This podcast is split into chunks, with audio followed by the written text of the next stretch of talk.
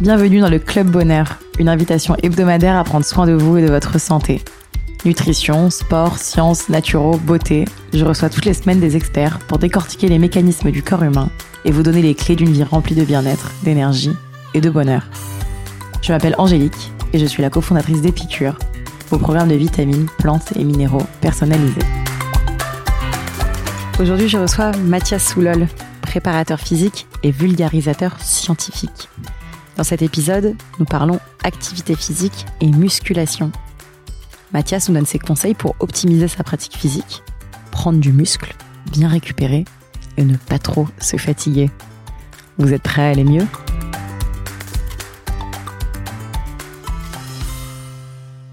Salut Mathias Salut Merci beaucoup d'être avec nous dans cet épisode euh, du Club Bonheur pour te Merci présenter. De m'avoir invité. pour te présenter à nos auditeurs, euh, tu es préparateur physique et vulgarisateur scientifique.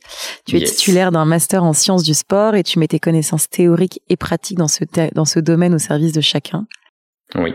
Tu proposes des apprentissages prouvés scientifiquement qui ont pour but de faire comprendre à tous le corps humain afin de pouvoir progresser et de se développer de manière optimale. Tu proposes ainsi des formules de formation en ligne qui couvrent des sujets tels que la mécanique musculaire, les méthodes de récupération ou encore la fatigue musculaire, mais aussi des formations pour apprendre à lire des études scientifiques ou des méta-analyses. Tu transmets également tes connaissances euh, via ton compte Instagram où on retrouve des exercices, des reviews de livres et des conseils techniques sur tous les aspects du sport et de la musculation. Est-ce que j'ai oublié des choses? C'est tout non, bon Non, non, non, c'est tout bon pour moi. C'est ça. Eh ben, écoute, génial. Pour commencer, est-ce que tu peux peut-être nous raconter un peu euh, euh, le pont que tu établis ou nous, nous parler un peu plus du lien que tu établis entre sport euh, et science? Comme dans beaucoup d'autres domaines, la méthode scientifique, telle qu'elle est comprise à l'heure actuelle, en tout cas telle qu'elle est demandée d'être pratiquée à l'heure actuelle, nous permet, c'est probablement le meilleur outil que l'on ait à l'heure actuelle pour aborder le réel. Donc c'est, je m'en sers comme dans n'importe quel autre domaine, je m'en sers pour aborder le réel de la performance sportive et de ce qui gravite autour de, du sport en général. Donc essentiellement dans le cadre de la musculation, bien entendu. Et tu peux peut-être nous expliquer ce que c'est que la mécanique musculaire? Euh, Il y a beaucoup de, non, il y a beaucoup de définitions, mais grosso modo, c'est la force qui s'applique à un muscle en fonction de l'angle, en fonction de la vitesse euh, à laquelle on réalise un geste sportif. Euh, là, c'est pour faire simple, c'est la force, mais il y a plein d'autres petits euh, critères biomécaniques que l'on peut prendre euh, en considération. Donc, euh, il peut y avoir l'accélération, la vitesse, la puissance, voilà. Il y a, il y a plein de petites choses comme ça qui parlent en général à peu près tout le monde, mais quand on commence à se pencher sur les définitions plus scientifiques, on voit vite que c'est assez complexe et, et j'en ai fait, ouais, j'en ai fait une formation complète sur euh, son lien, le lien de la mécanique musculaire avec euh, l'hypertrophie. Voilà. Génial. Et le but de ça, du coup, j'imagine, c'est aussi pour pouvoir optimiser ses performances? Euh, Ou c'est aussi. Euh, et quand on dit optimiser ses performances, c'est quoi? C'est prendre plus facilement du muscle, c'est être plus efficace, c'est moins se fatiguer, c'est mieux récupérer, ou c'est un petit peu de tout? C'est dans tel que je l'ai abordé dans ma dans ma formation, c'est gagner de la masse musculaire et gagner en force maximale. Donc sur un geste donné. Donc ça se cantonne à ça. Et de toute façon, pour le moment, les prétentions autour de de l'utilisation de l'emploi de la mécanique musculaire, ça, ça tourne autour de ça. Ça tourne autour de l'hypertrophie, ça tourne autour de de la force maximale, mais ça généralement ça dépasse pas ce cadre-là ou en tout cas si ça le dépasse, il y a généralement pas de preuves associées à, à une telle à une telle allégation. Quoi. Voilà. Très clair. Et du coup, euh, pour toi, euh, quelles sont les clés d'une bonne progression euh, sportive? Qu'importe son objectif. Qu'importe l'objectif. En premier lieu, je dirais que tout au long du tout au long du développement sportif, tout au long, on va dire, de la carrière, mais au sens amateur comme professionnel, hein, qu'importe, de la carrière du sportif et de la sportive, c'est l'adhésion. Et ce qu'on entend derrière adhésion, c'est le fait d'aimer ce que l'on fait, c'est-à-dire de pouvoir faire en sorte de répéter ses entraînements au cours du temps. Parce qu'on peut avoir toute la science du monde et toutes les connaissances du monde, si on ne fait pas un entraînement que l'on arrive à répéter dans le temps, faire des sessions d'entraînement que l'on que l'on reproduit dans le temps, alors ça n'aura pas d'effet particulier. Une séance n'a pas d'effet particulier. C'est un ensemble des séances qui, au bout du compte, donnent un résultat. Donc, le critère à suivre, c'est de trouver quelque chose qui nous plaît. Et ce, qu'importe l'activité physique que l'on que l'on pratique. Hein. C'est à partir du moment où ça nous plaît, on arrive à le répéter dans le temps, et plus on le répète, plus on optimise ses chances, plus on augmente ses chances d'avoir des gains liés ou d'atteindre ses objectifs. Et donc cela est valable pour euh, de la musculation, comme des sports plus cardio, comme euh, par exemple des sports euh, plus proches du yoga par exemple. Aujourd'hui, on nous dit beaucoup que pour aller réduire un peu euh, la masse grasse euh, ou le, la graisse ou maigrir. À une époque, on nous conseillait beaucoup de faire plein de cardio pour brûler, brûler, brûler. Aujourd'hui, on nous dit de plus en plus de faire de la musculation ou des exercices en tout cas euh, avec poids de corps ou avec des poids libres ou avec des poids un peu plus lourds. Est-ce que tu peux peut-être nous expliquer la science derrière ou en tout cas ce qui justifie ces conseils? Parce que c'est vrai que beaucoup de gens donnent des conseils sur les réseaux sociaux sans forcément trop nous dire pourquoi. Oui, oui, tout à fait. Il euh, n'y a pas de science euh, directe euh, derrière ça. L'idée, c'est que dans le cadre d'un déficit calorique, la plupart du temps impliqué pour perdre de la masse grasse ou pour perdre du poids, il convient au minima, dans la mesure du possible, de conserver sa masse musculaire. Parce qu'il se trouve que le muscle, en tant qu'organe, et notamment en tant que une grande composante du corps en termes de masse, parce que ça représente chez un individu moyen environ 40% de la masse totale d'un individu, ce qui est pas négligeable. C'est une dépense énergétique assez importante sur le plan du métabolisme. Et donc le conseil que l'on a à donner dans le cas d'une perte de poids, c'est plutôt d'essayer, même si c'est un peu illusoire, mais enfin bon, d'essayer au moins de maintenir, voire d'augmenter un petit peu le métabolisme d'un individu grâce à un maintien, voire une augmentation de la masse musculaire. Donc euh, c'est pas un mauvais conseil, mais en l'occurrence, euh, je trouve qu'il est donné de manière un peu, euh, comment dire, un peu autoritaire, dans le sens où il faudrait absolument faire de la musculation, sinon tout est foutu, ce qui est pas vrai du tout. En général, c'est faire de l'activité physique et sportive suffit pour la grande majorité des individus, hors cas pathologique bien entendu, à maintenir une certaine forme de masse musculaire. Il n'y a pas forcément besoin de se diriger vers la musculation, le crossfit, le renforcement et ainsi de suite. Quoi. Donc encore une fois, si c'est si la musculation, le renforcement, même au poids de corps, qu'importe, ça nous plaît, tant mieux. Autant le pratiquer parce que ça a effectivement quelques associations positives avec la santé, mais c'est pas une, ça doit pas être une obligation. Il n'y a aucun, aucun lien autoritaire derrière. Et d'ailleurs, est-ce qu'on peut vraiment augmenter son métabolisme de base? Euh, Oui, mais vraiment très légèrement. Hein. C'est, assez, euh, c'est pas beaucoup quoi. C'est pas beaucoup. Faut pas s'attendre à, à, être une machine à brûler des calories euh, sans rien faire. C'est un peu illusoire. En tout cas, on n'a pas de, on n'a pas d'études rigoureuses euh, qui mettent en avant ce genre de, ce genre de phénomène. On peut l'augmenter un petit peu, mais en général, c'est plus lié au fait que l'on a augmenté sa masse totale ou alors que l'on a augmenté euh, son activité physique euh, journalière, quoi, comme le ce qu'on appelle régulièrement le NEAT, Non-Exercise Activity Thermogenesis. C'est un terme un peu barbare qui veut dire euh, toutes les activités physiques qui ne seraient pas, qui seraient spontanées et qui ne seraient pas du sport à proprement parler, c'est-à-dire marcher, faire la vaisselle, passer l'aspirateur, faire le ménage en général, rester debout. Voilà, ce sont des petites activités qui augmentent la dépense énergétique par jour. Et est-ce que, au bout du compte, ça aura un impact sur le métabolisme de base de l'individu? Oui, mais de manière, euh, de manière assez légère, quoi. De vraiment de manière assez légère. Ça marche. J'ai une autre question euh, qui est liée à la mhm. prise de masse musculaire. Certaines personnes peuvent euh, trouver prendre de la masse trop lentement je sais que euh, on peut les croiser à la salle de sport euh, qui s'entraînent et s'entraînent et s'entraînent et n'ont pas l'impression de entre guillemets gonfler. D'autres au contraire, euh, notamment chez les femmes, ont l'impression de gonfler trop vite. moi, je sais que j'ai beaucoup de personnes dans mon entourage qui ne veulent pas faire certains sports en disant je vais prendre des cuisses, je vais prendre des épaules, je vais ressembler à, à une bodybuildeuse et j'ai pas envie. Mhm. Même si je critique pas du tout les personnes qui ont envie, hein, évidemment. Quelle est un peu la science derrière et que faire quand on n'arrive pas à prendre de masse musculaire et que faire justement quand on en prend trop? Est-ce qu'on peut vraiment en prendre trop? Euh, Alors, tentative de réponse pour la première question, et elle est vraiment pas évidente. Euh, reste à voir quel est l'apport calorique de cet individu.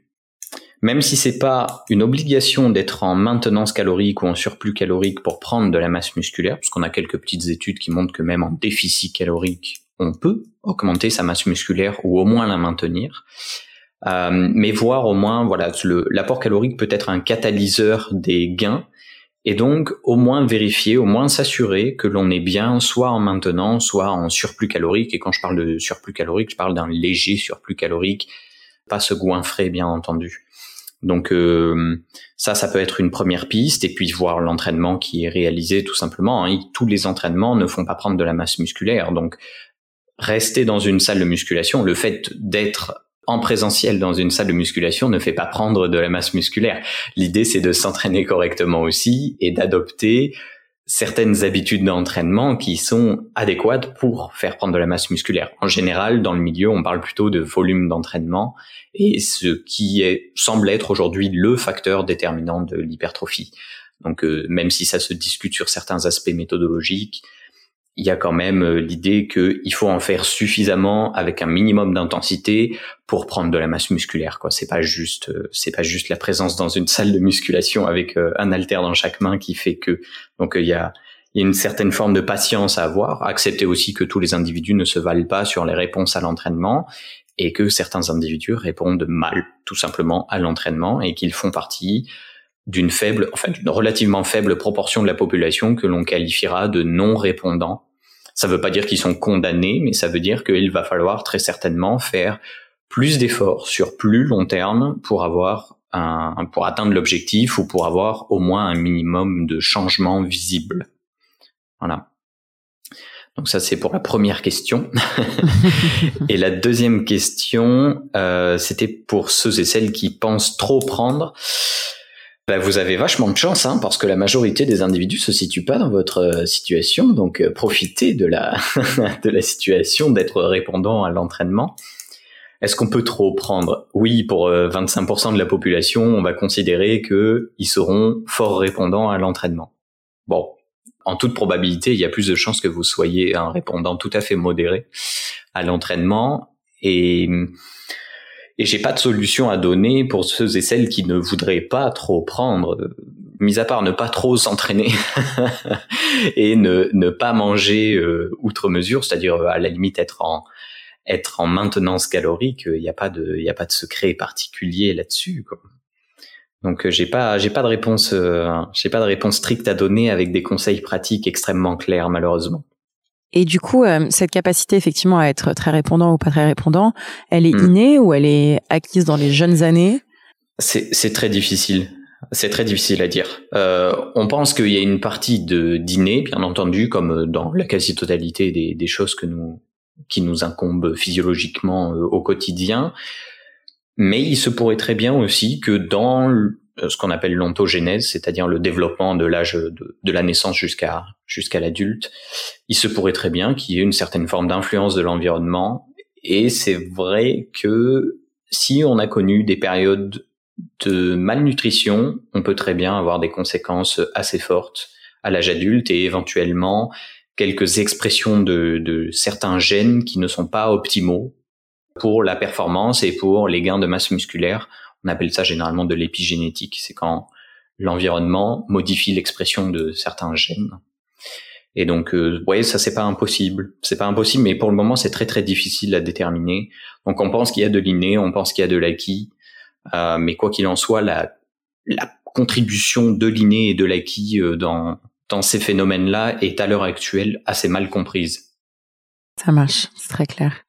J'ai une question maintenant euh, liée à la récupération physique. Ouais. Quels sont tes conseils? Ouais. Euh, c'est non, je sais, je sais même pas par lequel commencer, euh, parce qu'en fait, il y a, y a beaucoup d'idées reçues autour de la récupération, en tout cas dans le cadre sportif. Et on s'attend tous à, à ce qu'il faille acheter un rouleau de massage et se rouler dessus. On s'attend tous à se mettre dans, dans des bains froids euh, pour récupérer. Et je vais, je vais faire un, un peu tomber les, les espoirs, mais ça ne marche pas outre mesure. C'est-à-dire que ça n'a pas l'air d'être plus efficace que, pour faire simple, un placebo. Et bon, c'est un peu décevant parce qu'on pourrait très bien s'attendre à ce que ça puisse être simple d'application, mais il y a à l'heure actuelle pas de méthode miracle dans le cadre de la récupération, si ce n'est le sommeil et le, la nutrition, quoi.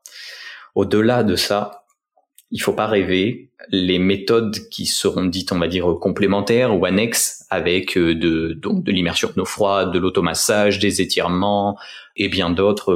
En ce moment, on voit euh, émerger la, la lumière rouge avec euh, de l'envoi d'infrarouge, etc. Bon, ce, ce, ne sont pas des méthodes miracles et a priori, elles sont pas beaucoup plus efficaces qu'un placebo. Donc, il euh, n'y a pas de secret. Manger suffisamment, on va dire, euh, on reste en fonction des objectifs, euh, avoir un apport de protéines suffisamment important, notamment dans le cadre sportif, si l'objectif est d'avoir des gains de masse musculaire ou des gains de force, et dormir, bien dormir entre 7 et 9 heures avec un sommeil de qualité et ainsi de suite. Donc, en dehors de ça, bah, je, suis navré, mais il faut revenir aux fondamentaux, quoi, comme, euh, comme d'habitude. J'ai une autre question qui est euh, suite à des séances euh, de sport un peu intenses, on peut être très fatigué. Comment faire pour pallier à ça? Est-ce que c'est parce qu'il y a eu trop d'intensité et du coup justement peut-être en faire un peu moins? Ou est-ce que de la même manière il y a peut-être des petites choses, des petits tricks qui peuvent aider? Il faut, c'est très difficile d'identifier pourquoi on peut être très fatigué à la suite d'une séance. La seule chose que l'on peut constater, c'est que de manière subjective, on l'est. Pourquoi est-ce qu'on l'a été? C'est très difficile à dire. Je peux très bien prévoir mon entraînement des semaines à l'avance, l'avoir particulièrement bien pensé, et le jour J, me sentir quand même fatigué à la suite de cet entraînement, alors que celui-ci correspondait tout à fait à la planification euh, optimale que j'avais mise en place. Il y a tout un tas de facteurs qui peuvent rentrer en compte des soucis personnels, un stress d'ordre, on va dire, psychologique, d'ordre physique, parce que ben, cette fois-ci, j'ai un peu plus travaillé euh, pour mon boulot de manière professionnelle.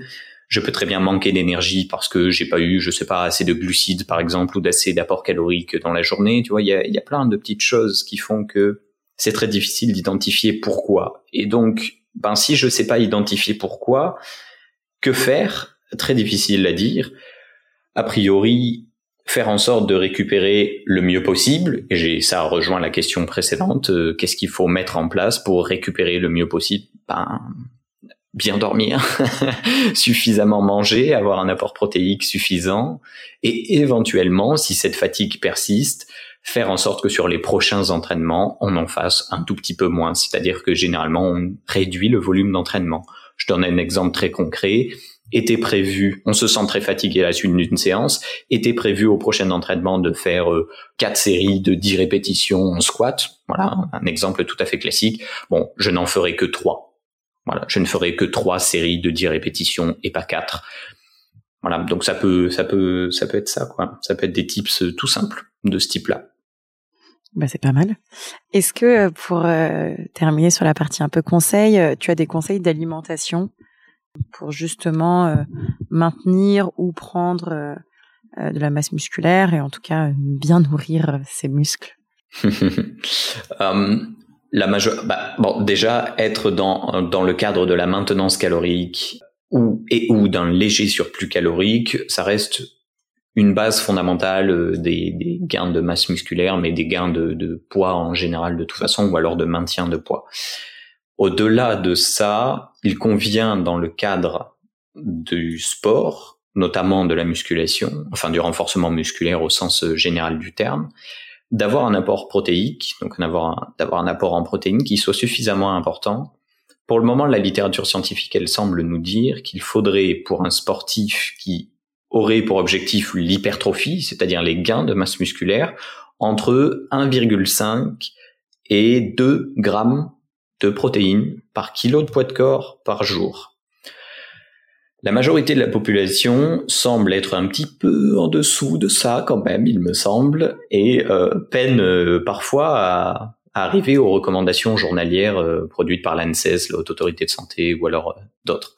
ou l'OMS même en général. Donc L'idée, c'est d'essayer d'augmenter sa part de protéines par jour. Alors, ça ne veut pas dire protéines animales, hein, ça, ça, veut aussi dire protéines végétales, parce qu'on compte tout dans l'apport protéique journalier.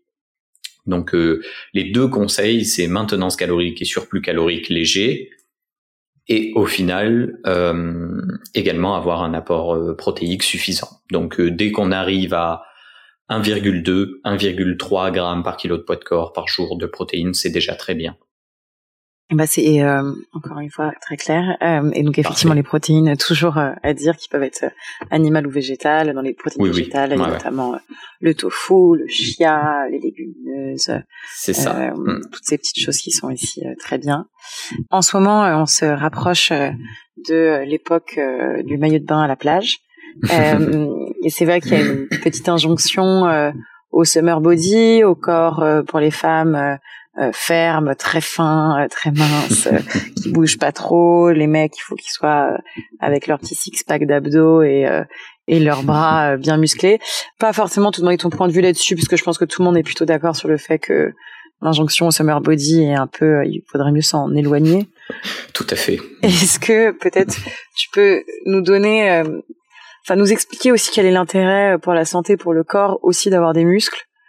Parce que je pense que plutôt que de dire aux gens ne faites pas de muscu et ne faites pas de sport et ne tombez pas dans l'injonction du summer body, peut-être que c'est aussi intéressant de leur dire si vous en faites, en tout cas, c'est pour d'autres raisons que juste euh, être le ah plus musclé de la salle.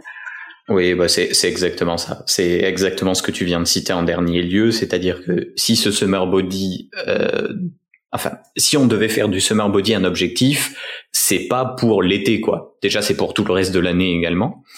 Et au-delà de ça, c'est pas pour une question esthétique. Alors ça peut très bien être une question esthétique pour un individu, euh, c'est pas problématique euh, loin de là, mais il y a quand même derrière des objectifs de santé à ne pas négliger et c'est vrai qu'augmenter sa masse musculaire semble être à l'heure actuelle associé. Alors ça veut pas dire que c'est un lien causal, mais il y a au moins quelques associations qui nous montrent sur des milliers d'individus que on peut avoir moins de risques de cardiovasculaire, euh, moins de risques de cancer et ainsi de suite lorsqu'une activité physique est pratiquée en général, mais également associée à une augmentation de la masse musculaire et une augmentation de la pratique de d'un entraînement en résistance, de la musculation en général. Donc, euh, comme tu le fais remarquer, c'est pas euh, le dictat à l'heure actuelle. Je suis je suis pas sûr qu'il soit très pertinent sur le plan esthétique. Quoi. En tout cas, j'aimerais pas que mesdames et messieurs suivent le conseil de l'esthétisme et, honte de leur corps euh, à la plage. Je, trouve ça assez triste. Mais euh, derrière, si quelqu'un pouvait faire du sport au moins toute l'année, parce qu'en réalité, c'est pas une question d'été, c'est une question de santé. Et, euh, et c'est comme ça qu'on le pratique. Quoi. Enfin, je, je trouve que c'est un peu plus séduisant de pratiquer son sport pour la santé que pour que pour l'esthétique. Ouais. Ça c'est clair. Et du coup, pour effectivement euh, optimiser entre guillemets, même euh, si on essaye de, de s'éloigner de l'optimisation de la santé et du bien-être, mais en tout cas, mm. si on veut vraiment faire du sport qui est de la valeur et de l'intérêt pour euh, sa santé, qu'est-ce que tu conseillerais en termes de fréquence, de temps de séance, de pratique, etc. Ouais, ça c'est compliqué toujours à y répondre parce qu'en fait ça, ça doit s'adapter à l'individu bien entendu et aux contraintes de son de son quotidien quoi. Donc demain si tu si tu devais tomber sur un coach euh, qui te dit il faut que tu t'entraînes quatre fois par semaine, fuis. Fuis parce que ça veut dire que ce mec-là ne s'adapte pas aux contraintes de ta vie. Et il faut rappeler que le sport ou l'activité physique en général est un outil et c'est pas un pilier fondamental absolument inaliénable pour rester en bonne santé. C'est vrai que c'est associé à une bonne santé et il est préférable d'en faire pour absolument n'importe qui, enfin hors cas pathologique particulier bien entendu, mais ça ne devrait probablement pas être la priorité dans ta vie. Et donc, il faut que l'activité physique et sportive s'adapte à ton quotidien et donc, il n'y a pas de fréquence et de, recommandations générales à donner. Si tu arrives déjà à le faire une fois par semaine, parce que c'est ce que t'impose ton quotidien et ton, ton, ton rythme de vie, c'est déjà très bien, en fait. Donc, bah, entre une et 14 fois par semaine, si tu veux, de sport, à quelle intensité bah, Celle qui te plaît en partie et qui correspond à tes objectifs, bien entendu quelle activité, bah, euh, n'importe quelle activité pourvu qu'elle te plaise. Et pourvu que tu dépenses de l'énergie, pourvu que tu bouges, pourvu que tu passes un bon moment en général. Donc il n'y a pas de recommandations. Je suis pas convaincu jusqu'ici que les recommandations générales soient, en tout cas qui sont données par certains, et certaines soient vraiment pertinentes. Euh, et je trouve qu'elles tiennent pas assez compte du rythme de vie des individus. Quoi. Oui, et puis je pense évidemment aussi au passé. Euh, je pense que si euh, du jour au lendemain on se met à faire six séances, alors qu'on n'a jamais fait de sport et à s'épuiser, tout à fait. je pense que c'est aussi probablement traumatisant pour le corps. Ouais. Est-ce que tu as peut-être oui, progressif, ouais. exactement progressif. Est-ce que tu as peut-être justement des conseils sur ce qui en tout cas faut éviter? Et est-ce que peut-être on peut aussi parfois trop en faire? Hmm. euh... Oui, bah c'est bah le gros tu viens de le dire en partie, c'est euh, éviter de trop en faire euh, dès le début quoi. C'est-à-dire ne pas s'imposer un rythme que l'on n'est pas capable ou que le corps en, général n'est pas capable de suivre euh, dès le début. Donc il faut être progressif. L'idée c'est d'accepter que le changement euh, sur nous, dans nous, ne convient, euh, euh, survient, pardon, au cours du temps et sur assez long terme, quoi. On, on se retrouve pas du jour au lendemain avec avec un, un magnifique, une magnifique tablette de chocolat à la place des abdos. Euh, ça, ça n'arrive pas comme ça, quoi. Ça arrive avec beaucoup d'efforts, ça arrive avec beaucoup de persévérance, et il faut que la récurrence des entraînements soit, on va dire, la plus régulière possible. Quoi. Il n'y a pas de, presque, il faudrait presque pas de temps mort, même si j'exagère un tout petit peu, mais il faudrait que l'effort soit plaisant sur le long terme. Donc euh, l'idée, c'est qu'est-ce qu'il faut faire, essayer de trouver une activité qui nous plaît, qu'est-ce qu'il ne faut pas faire, bah trop en faire justement dès le début et notamment avec des activités qui ne nous plaisent pas et auxquelles on essaie de correspondre pour euh, je ne sais quelle raison euh, sociale ou je ne sais quelle raison publicitaire, marketing et ainsi de suite.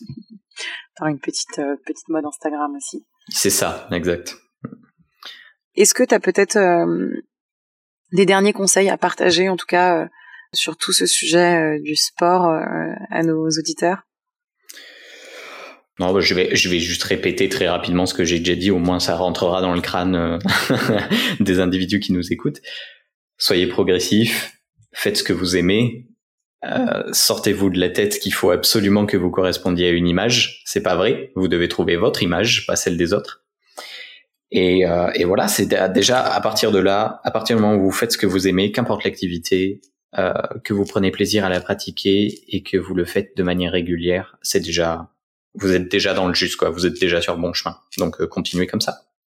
c'est génial. Et peut-être aussi un mot aux personnes qui peut-être ont perdu le fil euh, n'arrivent plus à s'y mettre, ont arrêté aussi avec ces confinements, euh, hmm. même si on a une super offre euh, vidéo. Basic Fit. ouais, exactement. Je pense qu'il y en a beaucoup qui ont déjà eu des voisins qui n'avaient pas forcément envie qu'on fasse des jumping jacks sur le parquet. Il y en a d'autres qui ont, vivé, qui ont vécu dans des petites surfaces, qui n'ont quand même pas aidé aussi à ah s'entraîner à la maison. Est-ce que tu as peut-être un dernier conseil pour les personnes qui s'y remettent et qui ont l'impression parfois que c'est un peu insurmontable de reprendre le sport je, je pense qu'un conseil motivation entre guillemets motivation qui est pas si mal que ça, c'est de pratiquer en groupe. Je sais que la musculation a une a une image de sport solitaire euh, dans lequel on met son casque, avec lequel on met son casque et on s'enferme en train de pousser des barres euh, toute la journée. Euh, ça peut être très différent de ça et ça peut être en groupe. Et je crois qu'il y a quand même un pas mal, en tout cas dans même dans certains villages, mais aussi dans les villes, des associations qui sont mises en place par un grand nombre d'individus et qui proposent du renforcement musculaire et des cours entre guillemets collectifs. Et ça peut être ça peut être un levier euh, tout à fait intéressant pour faire son activité entre amis et euh, dans un lieu qui euh, qui est peut-être un peu plus motivant parce qu'il y a à nouveau du social parce qu'effectivement on a été coupé de social pendant un petit moment. Donc ça fait ça ferait du bien de voir un petit peu du monde. Ça nous fait sortir de chez nous aussi. Ne pas hésiter à sortir de chez soi parce qu'on a une tendance à être un peu feignant chez nous et il se trouve qu'une fois sorti de, de la routine, euh, on a une tendance à être un petit peu plus productif. Donc euh, je dirais ouais, sortir de chez soi et ne pas hésiter à aller se diriger vers les groupes, le travail de groupe, même sportif. Et ben, je pense que c'est euh, un bon conseil. Et je pense qu'effectivement, parfois, ça semble inaccessible. Moi, je me souviens qu'on m'avait aussi dit, euh, mets-toi en tenue et pars pour cinq minutes, juste cinq minutes. Et puis, en général, quand t'es parti pour cinq minutes en tenue, tu continues un peu plus. T'en fais plus. Ouais, tout à fait. Je trouvais que c'était pas mal. Et ben, merci beaucoup, en tout cas, Mathias, pour tous ces conseils euh, qui étaient très justes et, euh, et, pas trop dogmatiques comme on aime bien. on va passer à notre quiz Tony. Est-ce que tu es prêt? Je suis prêt, j'ai le buzzer devant moi, c'est parti. si tu avais un livre feel good à nous conseiller euh, ah merde, j'en sais rien. j'en sais rien. Je lis. En plus, je lis pas euh, entre guillemets feel good. Euh, non, mais ça peut être ça peut être un livre sur la musculation, un livre sur ta enfin n'importe quel livre lié au bien-être, au sport, à l'alimentation. Si, bah, votre cerveau vous joue des tours de Albert Mondaker. C'est un c'est un, un petit livre sur sur les biais cognitifs. Voilà, il est assez sympa à lire, il est très facile et particulièrement accessible et il est vraiment pas cher. Donc euh, pour apprendre un petit peu comment le, le cerveau se fait avoir euh, par plein de petites choses, euh, je vous le recommande. Hmm. Génial, eh ben, on l'avait interviewé dans nos pour tout premiers épisodes, Albert. Ah génial, c'était passionnant. Trop bien. Ton moment bien-être de la journée? Le, Ma lecture du soir. Ouais, ah, tu vois que tu lis. Euh, non, non, mais je lis, je lis tout le temps, mais en fait, je lis tellement de choses que je sais jamais lequel euh, donner en conseil. je comprends, je suis pareil. Si tu ne pouvais garder qu'un seul exercice de musculation. Les tractions. C'est infernal, les tractions. euh, un rituel qui t'accompagne où que tu sois. Euh, la lecture. La prochaine personne que je devrais interviewer. Barbara Vulpinari qui est une euh, qui est sur Instagram euh, traite euh, essentiellement des de l'aménorrhée chez les femmes et des des troubles du comportement alimentaire et ainsi de suite. Elle est passionnante. Donc bah, ouais, je, recommande Barbara. On jamais parlé de ça en plus. Parfait. Un aliment particulièrement pro mécanique musculaire. bah, les, les, protéines en général, donc là il n'y a pas de il y a pas de secret, donc bah moi j'aime bien le saumon, voilà. saumon, saumon sauvage de préférence qui viennent pas trop loin de chez nous. Est-ce que tu as un dernier conseil à donner à nos auditeurs et à nos auditrices? Ah, Non, pas, pas plus que ce que j'ai déjà donné comme conseil. Continuez à lire, soyez curieux. Hein. Soyez curieux, continuez à lire. Et pour te retrouver, donc sur ton site mathiassoulol.podia.com voilà, sur les réseaux sociaux, euh, sur ton compte Instagram. C'est ça. Euh, exactement. Donc, qui est aussi passionnant sur lequel tu partages euh, des vidéos, des infographies. Donc, Mathias underscore Soulol. Yes. Est-ce qu'il y a un autre endroit où c'est déjà bien? Non, c'est déjà bien parce que j'en ai pas d'autres. J'utilise que ça. Ouais. Eh ben, c'est parfait. Ben, en tout cas, merci beaucoup pour tous ces conseils et euh, avec plaisir. À bientôt. Merci à vous de m'avoir invité.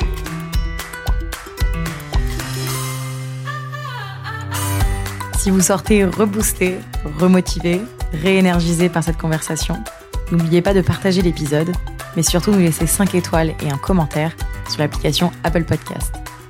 Pour plus de contenu sur le bien-être et un récap de l'épisode, rendez-vous sur epicure.com.